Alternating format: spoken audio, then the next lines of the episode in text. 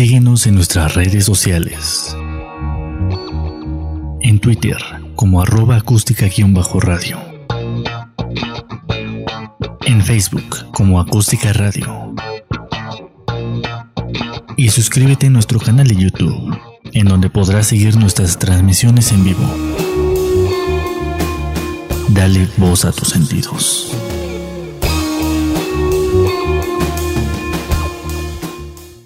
Bueno, pues muy buenas tardes. Eh, estamos transmitiendo en vivo hoy, 17 de enero. Eh, agradecerles antes que nada la, paciencia que me tuvieron. Las últimas dos semanas, probablemente muchos de ustedes se dieron cuenta, eh, colocamos unas repeticiones. Esto, este, pues básicamente por cuestiones de trabajo, tanto de trabajo como de las actividades de fin de año, de inicio de año. Y, realmente me da mucho gusto estar aquí nuevamente transmitiendo a través de la plataforma de Acústica Radio en este que es su programa, nuestro programa entre emprendedores.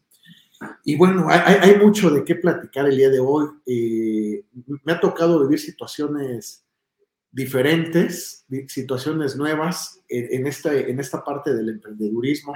Y además me, he tenido la fortuna de acercarme con otras personas que, están, que, ya tienen su negocio, algunos de ellos están, eh, eh, están empezando, están emprendiendo, y, ha sido muy, pues, muy gratificante ver cómo, cómo eh, esas personas que tienen el espíritu emprendedor en ellas, pues, híjole, siempre donde, donde hay algún problema, pues ven como que un área de oportunidad, ¿no? Y, yo creo que esa es una de las ventajas, de las grandes cualidades que tenemos nosotros los emprendedores, que afortunadamente podemos a lo mejor ver algunas cosas que no vemos, ¿no?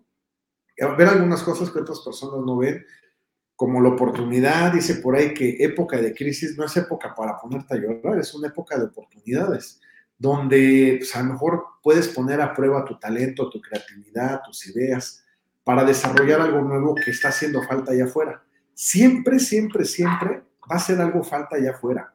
O sea, e, eso es, e, e, es un hecho, es inevitable y, es una verdad.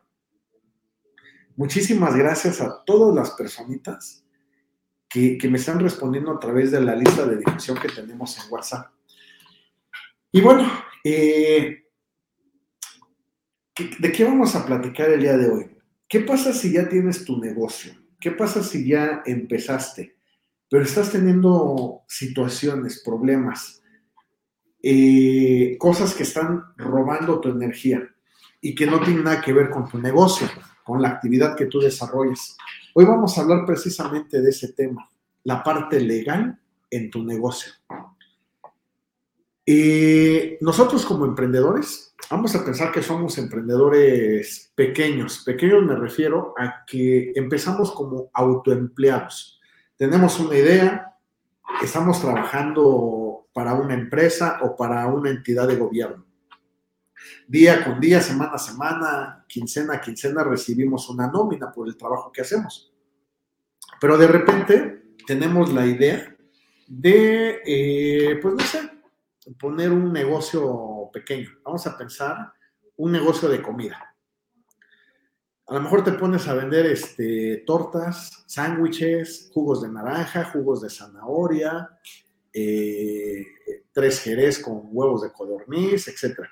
Y, empiezas tú, regularmente en algún segmento, no, no, no en todos, pero en un segmento muy grande de los emprendedores mexicanos, primero empezamos como autoempleados. Ponemos un negocio donde nosotros somos el empleado principal, es decir, el que hace las compras, el que prepara los pedidos, el que toma los pedidos, el que entrega los pedidos, el que cobra los pedidos, el que limpia el lugar, el que cierra el lugar y el que abre el lugar al otro día. Muchos de nosotros los emprendedores eh, hemos empezado así. E, eso es bueno, está bien, siempre y cuando este, en un principio, ¿no? Siempre y cuando se tenga bien claro qué es lo que tú quieres como emprendedor. Ha pasado yo, conozco muchos emprendedores que, que, no saben exactamente qué es lo que quieren. No saben exactamente, y no me refiero al negocio, tienen muy claro el tipo de negocio que pretenden empezar. tienen muy clara la actividad a desarrollar, tienen muy claro eh, qué es lo que van a vender, dónde lo van a vender, cómo lo van a vender. Qué bueno, ya, ya, pasaron toda esa, toda esa etapa del, inicio, del preludio de un proyecto a través de ideas, de, de sueños, de ilusiones, ya le pusieron acción, ya tuvieron un resultado positivo, ya alquilaron un local, ya este, se dieron a conocer, ya tienen una marca, ya tienen productos, etc. Esa parte sí, esa no la discutimos. Yo creo que los emprendedores tenemos clara, claro el objetivo de saber, ok, pues me voy a dedicar a vender tortas y sándwiches. O me voy a dedicar a poner una cadena donde se vendan tortas y sándwiches. O me voy a, o mi proyecto va a ser una franquicia elaborar la franquicia donde se vendan tortas y sándwiches. Fíjate, puede ser desde el tamaño de un software, del tamaño de una cadena local, regional, donde tengas 10 o 20 locales que vendan pues este, tortas, sándwiches y jugos en la mañana nada más. O a lo mejor puede ser un negocio donde vas a rentar un accesorio de 800 pesos y vas a vender tus tortas y tus sándwiches. Eso está claro en la mente del emprendedor.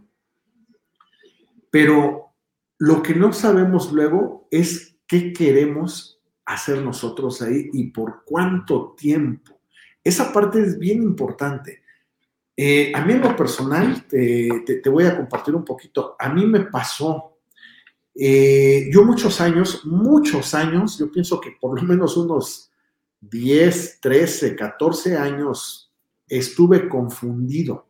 Yo decía que yo era emprendedor y que yo era empresario. ¿Por qué? Porque el proyecto que había yo empezado 10, 12, 14 años atrás, seguía operando. Eh, había personal, ya no, era, ya no era uno, como cuando yo empecé, ya éramos, este, no sé, 10, 20, 30 personas, etc. Y, yo pensé que todo estaba bien, pero cuando me di cuenta, eh, para mí fue muy, muy fuerte aceptar o darme cuenta o reconocer que yo no era un empresario que yo me había convertido en un autoempleado y que durante todos estos 10, 14, 15 años, o 14 años aproximadamente, pues yo no era más que un autoempleado. Me estuve engañando todo el tiempo creyendo que tenía una empresa, que tenía un negocio, cuando no es cierto. Yo no tenía un negocio. Eh, yo tenía un, autoempleo porque al final del día eh, yo no delegué muchas de las actividades del negocio eh, yo quería ser partícipe de todas las áreas del negocio. Imagínate, pues no por nada perdí el cabello y me quedé todo canoso y lo que tú quieras, ¿no? A mí me tocaba abrir el negocio, cerrarlo. Yo sí me compré esa idea, que no necesariamente siempre es buena, ¿eh? De que el patrón es el primero en irse y el último en salir. Yo sí me la compré muchos años, esa fue mi cajita de creencias. ¿Por qué? Porque fue lo que yo escuché de las personas de donde yo aprendí. Las personas donde yo aprendí a ser empresario, bueno, yo veía que eran personas que eran las primeras en llegar y las últimas en irse. Eran las personas enojonas, las que regañaban a todos los empleados, las que podían gritarle a los empleados.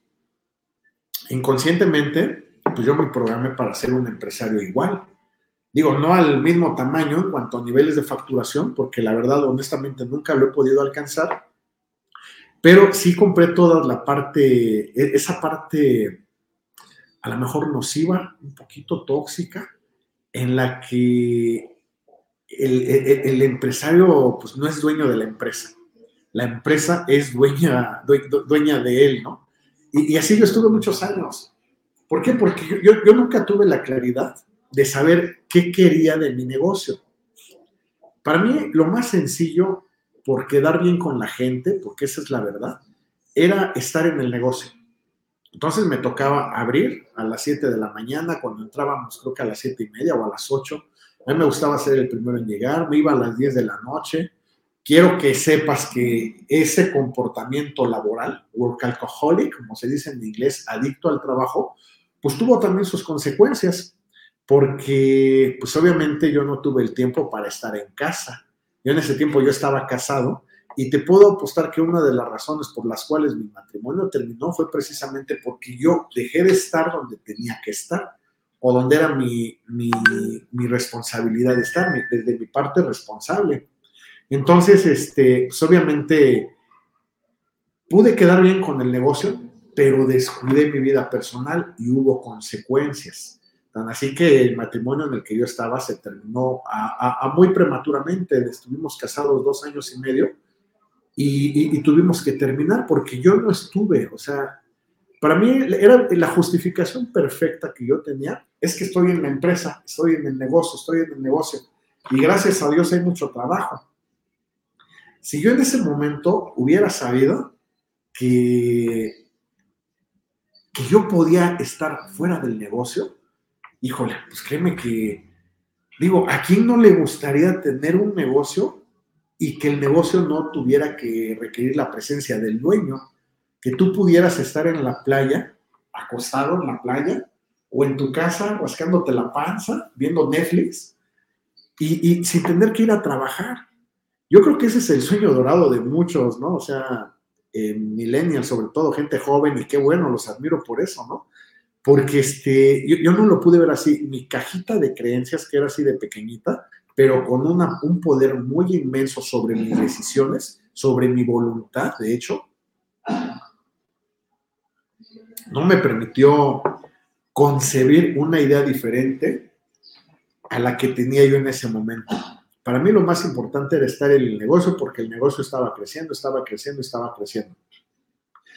Eh, no fue lo mejor, hoy te puedo decir. Sí, fueron decisiones equivocadas que se estuvieron tomando durante muchos años.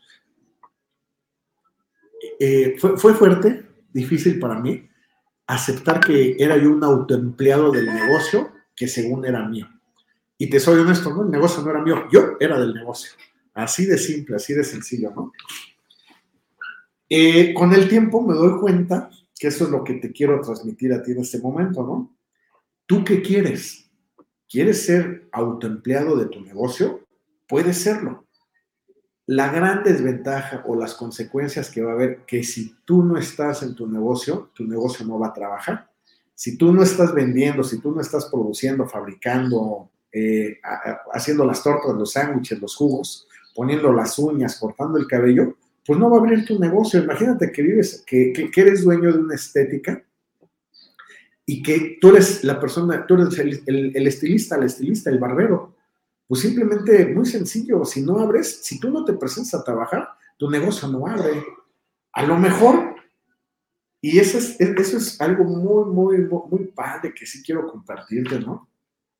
A lo mejor tienes la idea de que la gente o que el negocio trabaje para ti eso es muy fregón. Yo creo que es una de las mejores ideas que te pueden dar a ti como emprendedor un reto, un reto a vencer de los muchos que ya has vencido.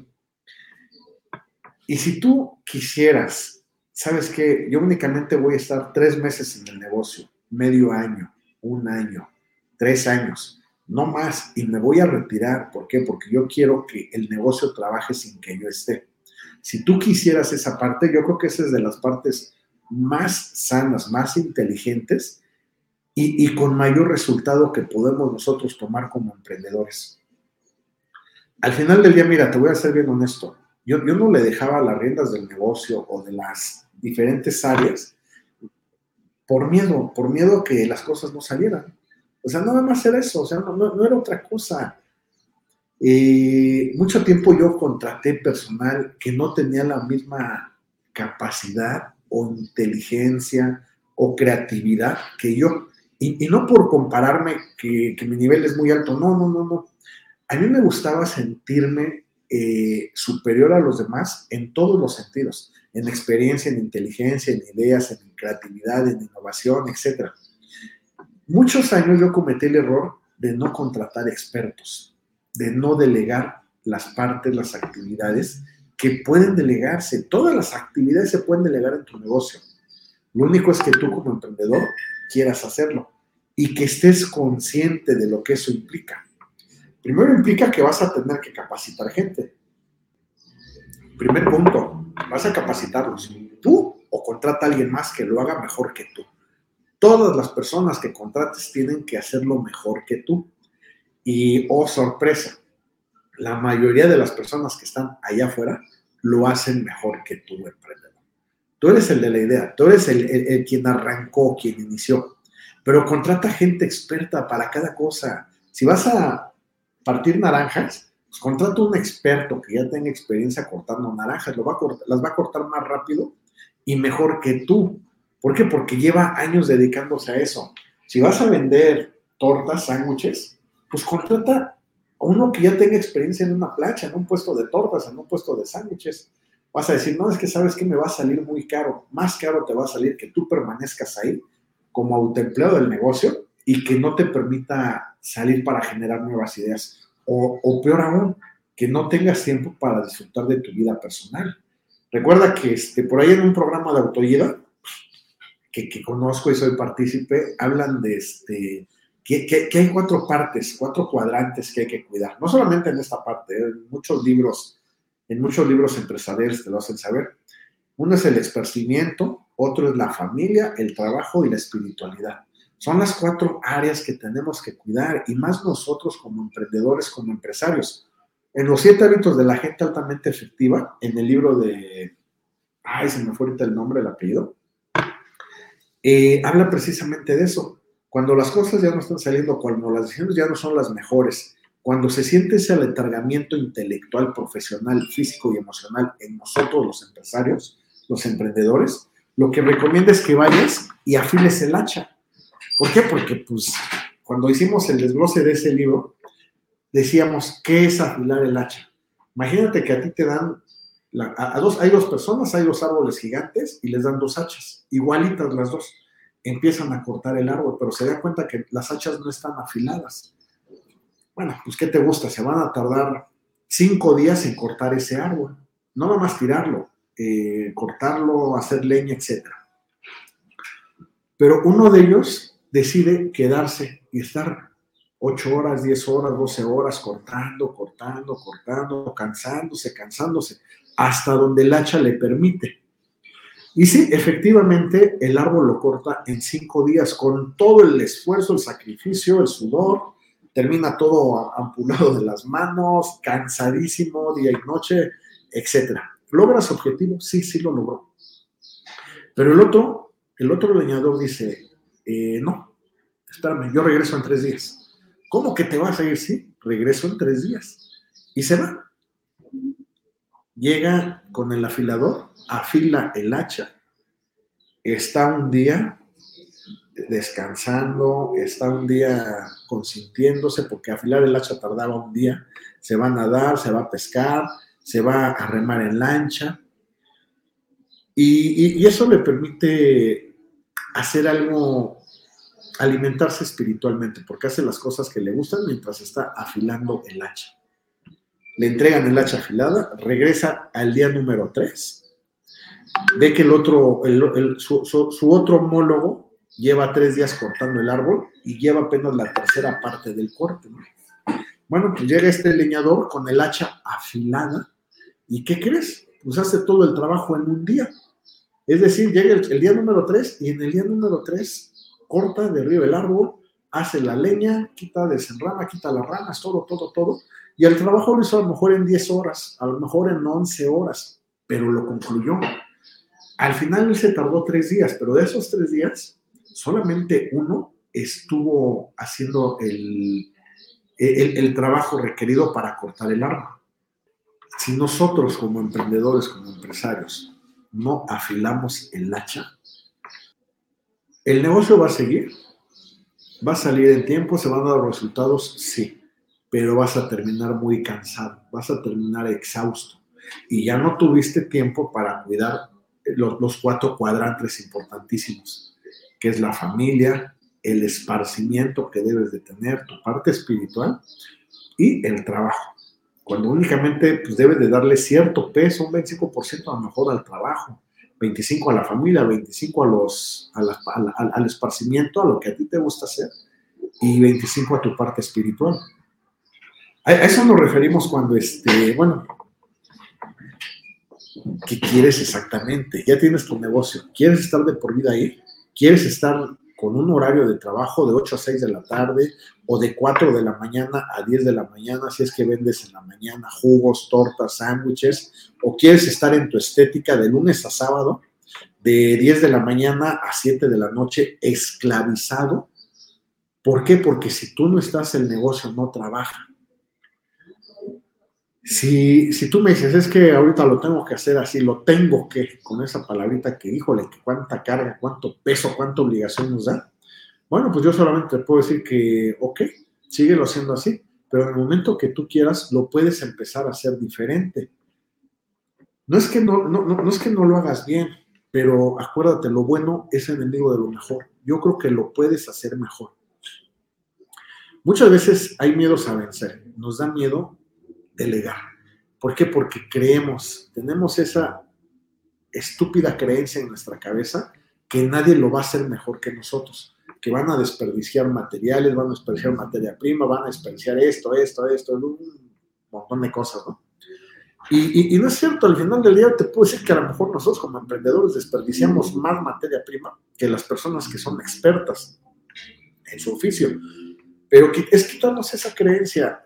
¿Lo pueden hacer mejor que tú? Sí. Tienes muchos, muchos, muchos. Y a lo mejor por menos de lo que tú estás ganando como empleado en tu negocio, tu propio negocio. Si eres de las personas que me va a decir, sí, pero es que sabes que yo no tengo un sueldo, bueno, porque tú has decidido no tener un sueldo. Recuerda que hemos platicado de las primeras, no son reglas, los principios fundamentales para cualquier emprendedor. Bueno, pues tú tienes que estar bien, tienes que estar bien en todos los aspectos. Y me refiero a una nómina, un sueldo. Si tú como emprendedor estás 8 horas o 10 horas o 14 horas de tu tiempo en tu negocio, pues ojo, tienes que cobrar. me puedes decir, es que vamos empezando, todavía no estoy recibiendo. Bueno, apúntalos, pero tienes que cobrar ese dinero. Porque si no, mira, al final del día, únicamente vas a inflar tu negocio, lo vas a hacer muy bonito, pero es, una, es algo ficticio, porque no tienes una liquidez real en tu negocio. ¿Por qué? Porque le debes el sueldo de la persona que abrió, de la persona que era velador, de la persona que hizo las, el trabajo, el servicio, los productos, que fuiste tú. Tu negocio debe ese dinero, pero tú decides no cobrarlo. Yo te puedo decir que no es lo mejor.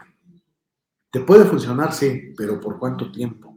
Y es ahí donde sí requerimos poner tiempos, tiempos para todo. Ok, yo voy a financiar mi negocio todo este año porque así lo decido. Bien, lo puedes hacer, pero en enero del siguiente año voy a cobrar ese dinero. ¿Por qué? Porque el negocio me lo debe.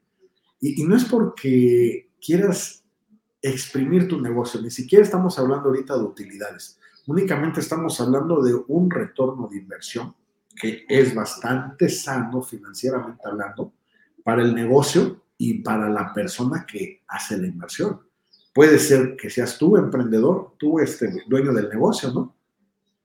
Imagínate que, tuvieras un inversor, alguien que te prestó dinero, que puede ser tu familiar, tu amigo, tu conocido. Y esta persona te prestó 10 mil pesos, 100 mil pesos o un millón de pesos para que tú pudieras empezar tu negocio. Y tú le dijiste, ¿sabes qué? Dame seis meses de gracia, después cada mes te voy a ir pagando el 5%, el 5%, y en un año o en el mes número 15 eh, te pago el resto que falte de, ese, de, esos 5% que ya sumé, ¿no? ¿A poco le vas a decir, sabes qué, no? No lo puedo retirar de mi negocio porque pues entonces mi negocio, no sé, es como quitarle la mamila al bebé, ¿no? Mi negocio es muy chiquito, es un bebé, lo estoy cuidando, no puedo ahorita arrebatarle nada porque no va a estar bien.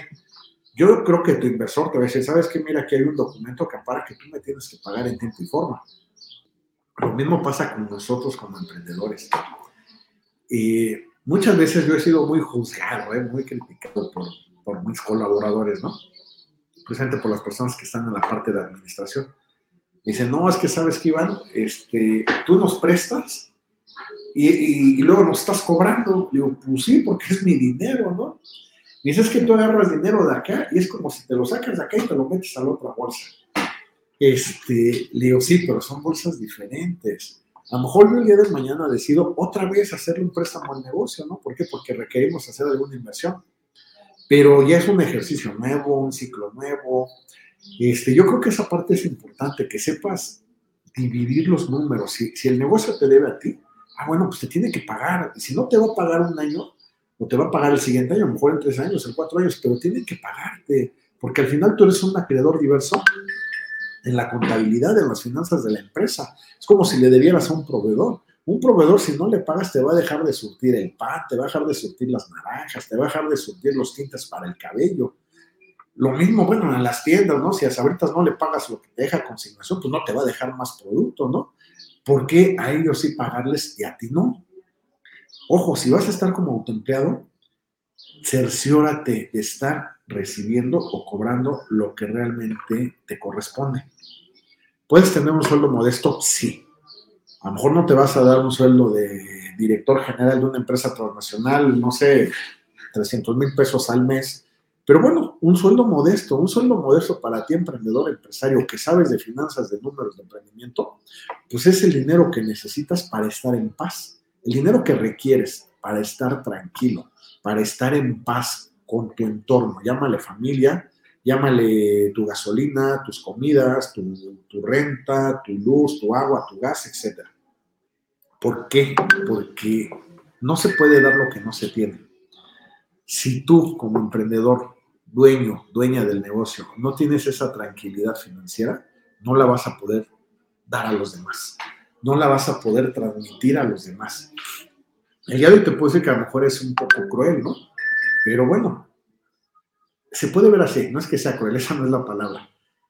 El primero que debe de cobrar en un negocio eres tú, emprendedor, tú, empresario, tú, gerente general. ¿Por qué? Porque es contexto, todo va de arriba hacia abajo. Tú ya cobraste como patrón, como dueño, como jefe. Ah, perfecto. Pues entonces empiezan a cobrar todos los de abajo. No se vale que tú no cobres y que los demás sí cobren, porque se va a empezar a desatar un malestar y no te hablo económico, emocional dentro de ti. El día de mañana vas a terminar incluso hasta resentido con tu negocio. Y vas a decir, a mí me pasó, ¿eh? No, bueno, por mi negocio perdí mi matrimonio. Por mi negocio perdí momentos importantes con mi familia. Por mi negocio perdí mi coche, perdí mi camioneta, perdí mi casa, perdí mi... lo que tú quieras. Y, y ese resentimiento te puede llevar a que dejes de estar en el negocio. Recuerda, imagínate que tú tienes una pareja a la que odias, pero tienes que vivir con ella. ¿Cómo va a ser esa vida? La fría indiferencia. Al final del día vas a llegar porque no tienes opción, no hay de otra, vas a llegar a esa casa. Pero imagínate, vas a estar durmiendo con alguien con quien no sientes algo bonito. ¿Cómo va a ser esa vida de un emprendedor, de un empresario? Pues va a ser una vida llena de frustración una vida llena de desilusiones, de desánimo. ¿Qué vas a contagiar a los demás tú como líder? Si tú no estás bien, primero, no puedes estar bien con los demás, no puedes dar lo que no tienes. Eh, a muchas veces a mí me han juzgado mucho, me han criticado mucho, porque este, yo no, pues a ver, eh, ¿cuánto es lo que voy a cobrar? No, pues esto. Bueno, ¿y cuánto van a cobrar los demás? No? Es que ellos sí les vamos a pagar más por esto, esto digo, no. ¿Por qué? Porque no es simplemente un principio. Yo debo de cobrar lo que me corresponde como empresario, como emprendedor, como autoempleado de ese negocio. Ya si yo elijo prestarle a mi negocio para que haga otros pagos, eso es algo bien diferente. ¿Por qué? Porque nosotros también hemos aprendido que sí, sí podemos prestar, pero vamos a prestar lo que no nos hace falta para cubrir eh, nuestras necesidades básicas como emprendedores, como dueños del negocio. A lo mejor yo estoy cobrando 10 mil pesos a la semana, pero sé que mi, economía con 4 mil pesos a la semana, yo salgo, o sea, no, no, se requiere más. Ah, bueno, pues con gusto puedo prestarle 6 mil pesos al negocio, a la empresa, al changarro, al proyecto. ¿Por qué? Porque es bien cierto, entre más le inviertas a tu proyecto, más resultados vas a tener. O sea, al final del día es como una vaca lechera. Tú dale a la vaca la mejor pastura y, mejor leche te va a dar. Tú dale a la vaca el mejor todo. Entre, entre más le des de comer a la vaca, más leche vas a tener. No la vas a tener hoy, la vas a tener a tres meses. Cuando las enzimas en el organismo del animal, bla, bla, bla, bla, bla, bla hagan esa, e, esa combinación química para que obtengas más rendimiento, más litros de leche día con día. Eso sí es cierto pero tú lo decides. El chiste es que sí sepas exactamente qué quieres. Volviendo al tema, porque nos escapamos mucho, ¿no? ¿Quieres seguir como autoempleo de tu negocio? Puedes hacerlo.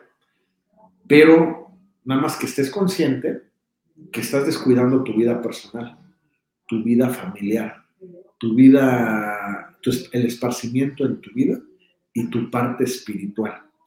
¿Por qué repetimos espiritual, espiritual? Porque, mira, al final del día, así lo veas en el, lo leas en los siete hábitos de la gente altamente efectiva, o en el club de las cinco de la mañana, o en el de mente millonaria, si no mal recuerdo, o en, eh, o no sé, o en la bancaria comercial, es más, vete al IPADE, a alta dirección, a ADE, todos, todos, todos, todos, desde el libro más sencillo, más, pequeño, más modesto, hasta tu posgrado, tu diplomado eh, en el IPADE, se va a tocar el tema espiritualidad. Por lo que te digo, o sea, nosotros como líderes requerimos estar tranquilos, estabilizados, equilibrados, este, tener ese equilibrio, tanto espiritual como mental, como física, como emocionalmente. Esas son las partes que nosotros requerimos estar cuidando para poder entregar lo mejor de nosotros a los demás o a nuestros negocios, a nuestros proyectos. Entonces, este, si vas a ser autoempleado, pues está bien, te puedes quedar como autoempleado. Pero pues acórtate un poquito la rienda. No salgas a las 7 de la noche. Deja que una persona más se encargue de tu negocio de 3 a 7 de la noche. Si estás trabajando un ejemplo de 10 a 7, bueno, pues entonces salte a las 5. Empieza por salirte a las 6.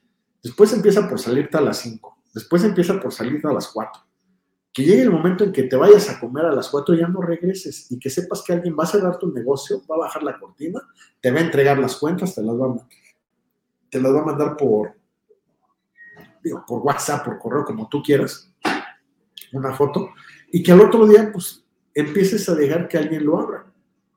Te van a robar herramienta, utensilios, comida, materia prima, eh, tintes, sí, pero no cuides los centavos y descuides los pesos. Eso siempre va a haber.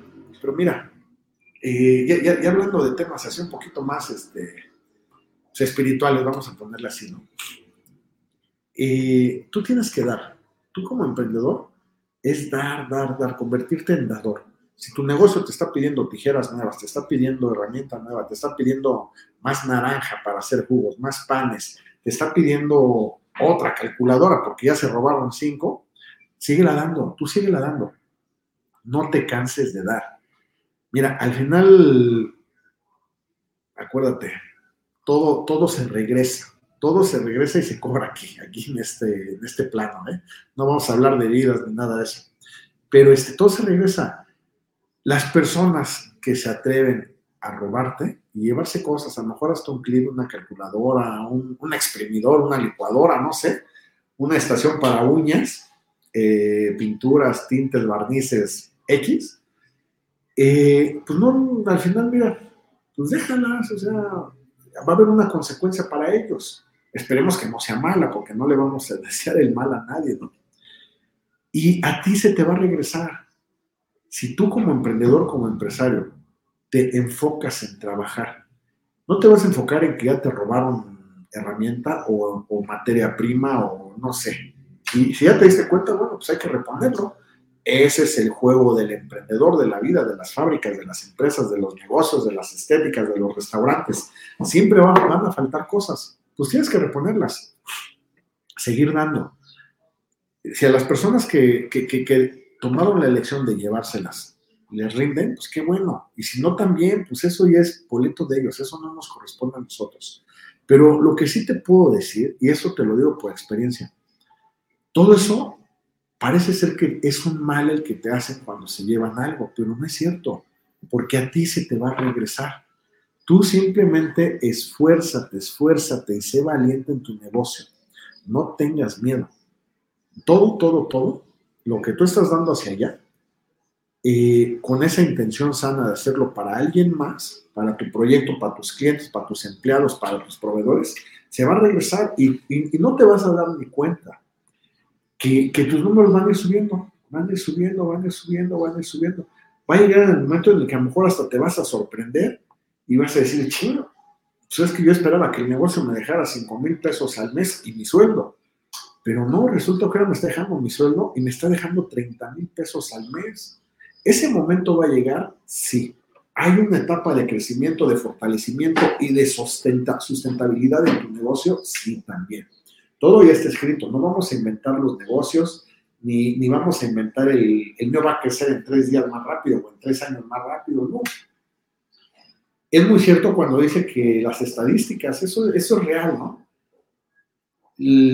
la mayoría de los negocios, el 80 y algo así por ciento, no recuerdo, pero un porcentaje muy alto, fracasa antes de los dos años. Y solamente el 7 o 17% de los negocios duran más de tres años. Los primeros dos años de cualquier negocio pues son los más importantes. No vamos a llamarle difíciles, porque esa no es la palabra. Son muy importantes los primeros dos años. El primer año sí es cierto. Eh, acaba de nacer un bebé. Un bebé que es indefenso. Puede llegarle el seguro social y le va a dar en la torre. Pueden llegar empleados que, que lo van a mandar a conciliación de arbitraje y le dan en la torre. Pueden llegar situaciones por, eh, de desarrollo económico, licencias, permisos, COFEPRIS y te van a dar en la torre. Pero pues, el primer año es cuidarlo. Regularmente el primer año no hay agentes externos como estos que estoy platicando que lo afecten. Son los agentes internos, las situaciones internas. Pero si tu emprendedor vas a estar ahí durante los primeros tres meses o durante el primer año de tu negocio, ah, bueno, pues vas a ver que no le falte nada, vas a procurar que no le falte nada. Si eso tú lo transmites a tu socio o a tu primer trabajador, segundo trabajador, bueno, ellos se van a encargar de que no haga falta nada a este, a este proyecto que acaban de hacer. Y bueno, y empieza la labor de aclientarse, aclientarse, aclientarse, aclientarse. Segundo año, el bebé empieza a gatear. Gatear para mí se sigue aclientando, se sigue aclientando, se sigue aclientando. A lo mejor ya no te preocupa tanto la operación del negocio porque ya se va afinando. Bueno, pues entonces es momento de que empieces a trabajar en tus manuales de procedimientos, que empieces a institucionalizarlo, que empieces a, preocuparte por bajar los costos, seleccionar proveedores, eh, hacer compras con descuento, de contado, a crédito, eh, eh, empezar a meter estrategias, ¿no? Obviamente depende del giro de tu negocio, del tamaño de tu negocio, eso es muy importante. Pero ya si pasaste el segundo año, pues bueno, ahora viene la parte, a lo mejor hasta un poquito más bonita, que es el, ¿qué más puedo hacer por mi negocio? ¿Qué requiero en mi negocio? ¿Qué inversiones requiere? El negocio ya está caminando, ya duró dos años, ya se aclientó. Hoy en día, eso no te lo debes de quitar de aquí. Tu misión es seguir aclientando tu negocio. No importa que lleve 20 años, ¿eh? o 30 años, 40 años, es seguirlo aclientando a través de las nuevas herramientas, redes sociales, Facebook, Facebook, Instagram, este, ay, no sé, tantas que ya hay ahorita, ¿no? Pero sí, e, empezar a ver esa parte de, hoy, ¿qué puedo hacer por mi negocio? Es muy sano que tú sepas qué quieres. Si quieres ser autoempleado, órale, se vale, pero que estés consciente que no vas a poder. Va a ser muy complicado que empieces otro negocio. Nosotros los emprendedores no somos de un solo negocio. O lo hacemos crecer, o lo diversificamos, o lo expandimos, ¿no? A es que, pues es que ya, ya tengo una estética donde hoy en día ya no soy yo quien pone las uñas. Ya no soy yo la que corta el cabello, ¿no? Ya contraté a un estilista que cobra mucho, pero bueno, es excelente en lo que hace. O contraté a dos estilistas que no me cobran mucho, pero que sí hacen el corte, las uñas, a lo que yo necesito, a lo que mi negocio pide, requiere. Porque obviamente eso te lo va a dar el, el mercado al que estés, al que tú quieras llegar. Eso tú ya lo sabes, nosotros no te vamos a decir cuál es el mercado al que vas a llegar o al segmento de estatus social que quieres, este, al que quieres ofertarle tu producto o tu servicio. Entonces, si se ve a lo mejor que en una estética donde te cobran el corte de cabello en 40 pesos, bueno, pues a lo mejor puedes tener principiantes que se vayan formando ahí, Puedes tener gente, eh, eh, peluqueros, que, que, te cobren relativamente barato por el servicio que tú estás ofreciendo. Pero si a lo mejor estás en una estética donde el corte de cabello vale 400 pesos, bueno, estamos hablando de otro nivel de personal que requiere tu negocio. Pero también así proporcional a eso es la utilidad que te va a generar tu negocio. Entonces, no vamos a inventar el hilo negro, simplemente eh, contrata a alguien que haga lo que tú haces. Conviértete en esa persona que siempre has querido ser, seguramente, inspirar a los demás, hacer líderes a los demás, líderes, sobre todo líderes espirituales, no nada más líderes de un negocio. Un líder espiritual es el que forma líderes para que estos mismos formen a su vez líderes. Se queden o no se queden contigo. Eh, mientras tú hagas eso y delegues las actividades, tú puedes salir de la operación de tu negocio. Al final del día, mira, eh, ser autoempleado de tu negocio, pues no es lo mejor, porque te desgastas mucho. Es mucho el desgaste, tanto físico como mental como emocional. Y descuidas muchas cosas. Yo creo que hoy en día el gran reto para nosotros es precisamente, pues no sé, formar una cadena con lo que ya tienes. Si tú ya tienes una estética hoy que pone uñas y que hace barba o no sé, ¿no? O, un puesto de tortas, sándwiches y jugos, que el día de hoy ya llevas más de un año o dos años o tres años o cuatro años o cinco años, espero que no llegues como a mí, que me tardé como 14 años, ¿no? En verlo de una manera diferente y empezar a salirme de la operación de mi negocio. Eh, empieza a delegarlo Primero, para que tú estés más tranquilo, tranquila. Pero, segundo, con una intención que yo creo que es muy, muy sana, para que puedas replicarlo. Imagínate que puedas tener una cadena de puestos de tortas, sándwiches y jugos. Ya no te digo que a nivel nacional, a nivel mundial, hoy no, simplemente en tu colonia. Que pongas dos, que, que puedas poner la segunda. Si la primera ya está operando, bueno, pues entonces arriesgate ¿Qué vas a perder? Un poquito más de tiempo. El tiempo lo vas a tener porque el primer negocio ya no te está pidiendo de tu presencia. ¿Vas a batallar menos? Sí, porque ahora tu contratación de personal va a ser más enfocada, ya seleccionaste a tus proveedores, ya tienes a, tus procesos. Si no los tienes definidos en hoja y papel, no importa, pero ya los tienes aquí. O simplemente puedes decirle a un trabajador de tu negocio uno que vaya y te hable el negocio dos, ¿no? ya tienes esa parte. Y yo creo que el negocio número dos en tu cadena de puestos de tortas o estéticas va a ser mucho más sencillo en cuanto al desgaste físico, psicológico, que el primero. Porque en el primero, acuérdate, vamos a ciegas. En el segundo ya sabes qué puede pasar, qué no puede pasar, a qué, a qué segmento vas a llegar, tu estudio de mercado y muchas cosas que a lo mejor en el primero no previste. A lo mejor en el primero no hiciste ni siquiera un plan de negocios, no hiciste un presupuesto anual. Ah, pero ahora en el segundo sí lo voy a hacer. O si ya tienes tu negocio operando el día de hoy, bueno, pues estamos a tiempo, es enero, para que realices el presupuesto 2023 o tu objetivo de ventas 2023 o tu plan financiero 2023 o tu corrida financiera 2023, el nombre que tú quieras ponerle. ¿Por qué? Porque ya traes históricos, ya traes datos, ya sabes cuánto pagaste de nóminas, el año pasado, cuánto pagaste de renta, cuánto pagaste de compras, cuánto de impuestos, cuánto de, gastos variables, fijos, este, etc. Va a empezar a haber empleados, va a empezar a haber personal, pero también, ojo, y eso es lo que íbamos al inicio del programa, que nos desviamos mucho del tema. Vas a tener cada vez más empleados. Y por lo mismo, cada vez va a ser más grande el riesgo de que alguno de ellos esté conforme con tu manera de trabajo, de contratación o de despido, y te puede llevar a situaciones de conciliación de arbitraje. Eso es algo normal el día de hoy, no nos vamos a espantar de eso.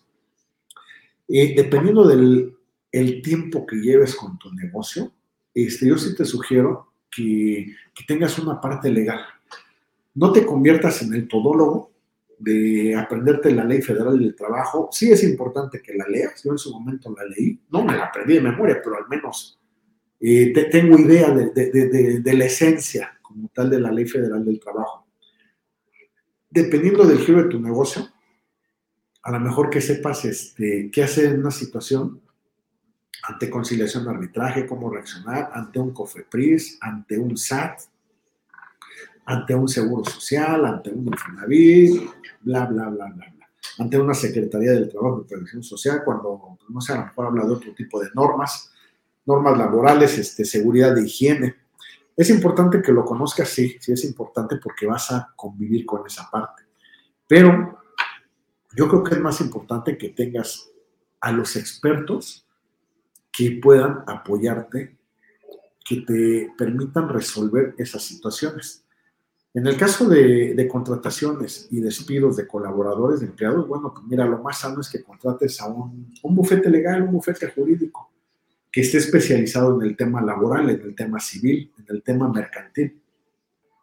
Yo te puedo decir por experiencia que durante muchos años yo no, no, yo, yo, me, me, resistí a tenerlo, porque yo decía, no, es que el dinero tirado a la basura, mejor yo me, me arreglo con mis empleados cuando tenga que despedirlos, ¿no? Al final del día yo no si les doy una gratificación, a mí siempre me ha gustado dejar las puertas abiertas con mis ex, ex colaboradores, etcétera, etcétera. Pero tú no estás para eso. Si tú eres la estilista profesional, tú dedícate a tu cabello. Eh, dedícate a actualizarte en lo que haces. Si tú eres el administrador de la empresa, pues tú mejor especialízate en las finanzas. Si tú eres la parte operativa de producción, especialízate en eso. Deja que mejor otras personas que sí son expertas en su área sean las que contraten a tu personal, las que les definan las reglas del juego. Muchas veces, y yo creo que esto ya lo vamos a dejar para, para otro programa que se nos está acabando el tiempo, muchas veces nos hemos metido en situaciones eh, desgastantes ante conciliación arbitraje porque no tenemos un contrato de trabajo. Porque sí es cierto, sí podemos despedir a una persona que no cumple con su oficio al que se ofreció, que llega tarde, que llega, que, que, que, tiene muchos problemas de subordinación, o que falta, o que llega tomado, o simplemente que no hace exactamente las cosas como tú se lo pides, ¿no? O que le falta respeto a un mando medio, a ti como dueño, como empresario, como emprendedor, etc. Sí, sí lo puedes despedir, pero se convierte en un despido injustificado cuando no está sustentado legalmente por algunos formatos que requieren ser llenados desde que el día que se contrata tu, tu colaborador. Y si es que hubo incidentes que se vayan haciendo pues, algunos formatitos, por ahí actas administrativas, de que, que haya antecedentes, ¿no? ¿Para qué? Para que pues, precisamente si el día de mañana hay una situación en conciliación arbitraje, bueno, pues tú tengas los medios que, que, que, ocupa la situación para justificar ese despido. Ya después vamos a hablar más del tema. A lo que voy, rodeate de expertos. La gente que contrates para que haga las, las actividades de tu negocio, ay, caray, no había visto los mensajitos, una disculpa. Este, nos quedan siete minutos. Ahorita vamos a dar todos los agradecimientos. Eh, pero sí rodeate de esas personas que, van a aportar. Dices, es que ahorita mi negocio no tiene para contratar un abogado. Bueno, menos va a tener si tú tienes que estar resolviendo situaciones que desconoces. O más aún, si llegas tú solo a una situación de estas y, y ni siquiera te asesoraste legalmente o no sé, bueno, peor todavía, o sea, le va a salir más caro a tu negocio. Necesitamos prever. Muchas veces nos dan mucho miedo este tipo de situaciones. La única manera en que te vas a quitar el temor ante este tipo de situaciones, circunstancias que se van a seguir dando, es precisamente este, previéndolas, teniéndolas este, de alguna manera ya listas para cuando se requieran las puedas utilizar y que obviamente tú estés consciente y confiado de lo que estás haciendo es lo mejor para tu organización. Eh, se nos está terminando el tiempo, todavía me falta, híjole, pues muchas cosas que platicar al respecto, pero ya, ya no nos va a dar tiempo. Miren, quisiera mejor aprovechar el momento. Ay, muchísimas gracias, muchas, muchas gracias. Yo que bastante de ustedes me mandaron por aquí un mensajito a través del WhatsApp, en la lista de difusión que hicimos. Hay otros comentarios, dice eh, en la página de Face. Enrique Gutiérrez, saludos, saludos también, Enrique. Te mando un abrazo bien, bien fuerte y mucho éxito en tu negocio. Sé, sé en lo que estás metido y se me hace algo bien interesante. ¿eh? Saludos, Iván, y que Dios te cuide siempre por ser un buen emprendedor. Bueno, ya no sé si somos buenos o malos, ¿no? Pero somos. Agradezco mucho este tío, a mi tío Manuel que sus palabras. Estel, herramientas, materia prima, participantes, efectivamente, Estela. ¿Qué, ¿Qué, te digo? Te admiro mucho también por todo lo que haces, ¿no? Realmente eh, eh, es admirable todo, lo que tú haces en esa empresa de transformación, transformación de almas. Y Maggie, muchas gracias. Muchas gracias por los saludos. Graciela, ah, claro que sí. En un ratito te mando mi número de teléfono. Exactamente, dice Jenny. Así es, zapatero a tus zapatos. Debes deslindar, deslindar responsabilidades. Efectivamente, ya para cerrar el, programa, bueno, y una disculpa, tengo afortunadamente como, no sé, como unos 45 watts, no me va a dar tiempo de, saludar a todos y a cada uno de ustedes dar las gracias. En el transcurso del día les voy mandando por ahí una carita sonriente, una carita feliz. Gracias por estar al, pendiente, por escuchar a, su servidor. Efectivamente, eh, zapatero a tus zapatos. Yo tardé muchos años, muchos años Desperdicié muchos recursos, mucho tiempo, queriendo solucionar situaciones en donde yo no era experto. Y no solo eso, yo creo que otro de los grandes errores y que son muy caros que cometí durante los primeros 14 años de mi negocio fue que este, yo estuve como autoempleado. Eh, no tenía yo aquí la, la visión de poder convertirme en empresario. Esa es la verdad. Ser autoempleado me costó mucho en el sentido de que estuve encerrado, estuve encadenado, estuve esclavizado a un solo negocio.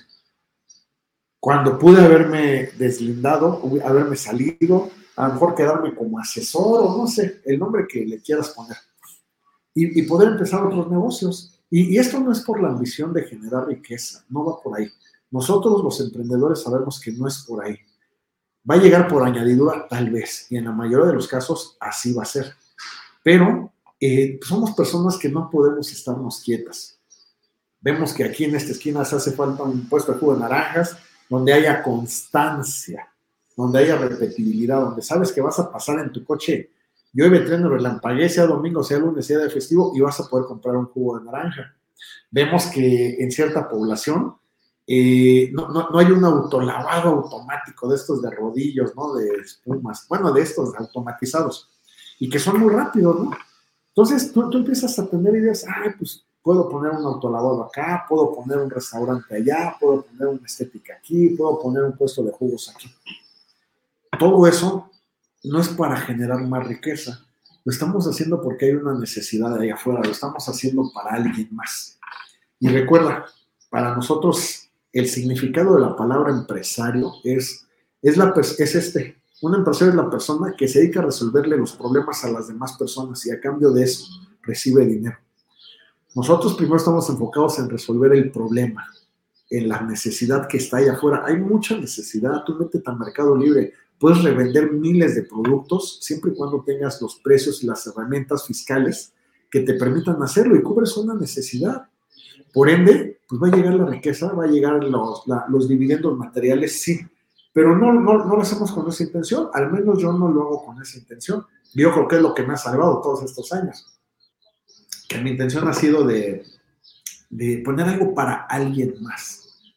Dice, ¿sabes qué? Es que yo soy excelente cortando el cabello. Ah, bueno, pues ponte tu estética para que la gente quede bien contenta de cómo le cortas el cabello. Pero muy importante, date un tiempo solamente para estar ahí. ¿Tú qué quieres? ¿Ser autoempleado o ser empresario? Date tres meses, date un año, date tres años, elabora las herramientas que se requieren, delega todas las actividades y únicamente dedícate a revisar día con día los números de tu negocio. A lo mejor semana a semana o mes con mes, platica con tu personal, las personas encargadas de que, que vas a dejarle las llaves de tu negocio y que te generen riqueza al final del día, pues eso es lo, más importante. Hacer que las personas que están abajo de ti y trabajando contigo crezcan de tal manera que mañana se sientan como los dueños de tu negocio para, y que lo cuiden así. ¿Por qué? Porque pues obviamente vamos a compartir la riqueza con todos esos colaboradores, con los que vale la pena y los que se lo van a rifar, los que se la van a rifar contigo. se acabó el tiempo. Gracias a todas las personas que estuvieron siguiendo la transmisión. De verdad estoy muy agradecido a Acústica Radio, a Donaí, a Mauro, que me hacen favor de, de seguir, de seguir pasando mi programa de radio. Y bueno, este, espero verlos la siguiente semana entre emprendedores. Entre emprendedores sabemos de lo que hablamos. Y por último, lo que decía Steve Jobs, dice, aquellos que están tan locos como para pensar que pueden cambiar el mundo son aquellos que lo hacen. Hazlo, sal del closet y conviértete en ese empresario que México necesita. Hasta la próxima.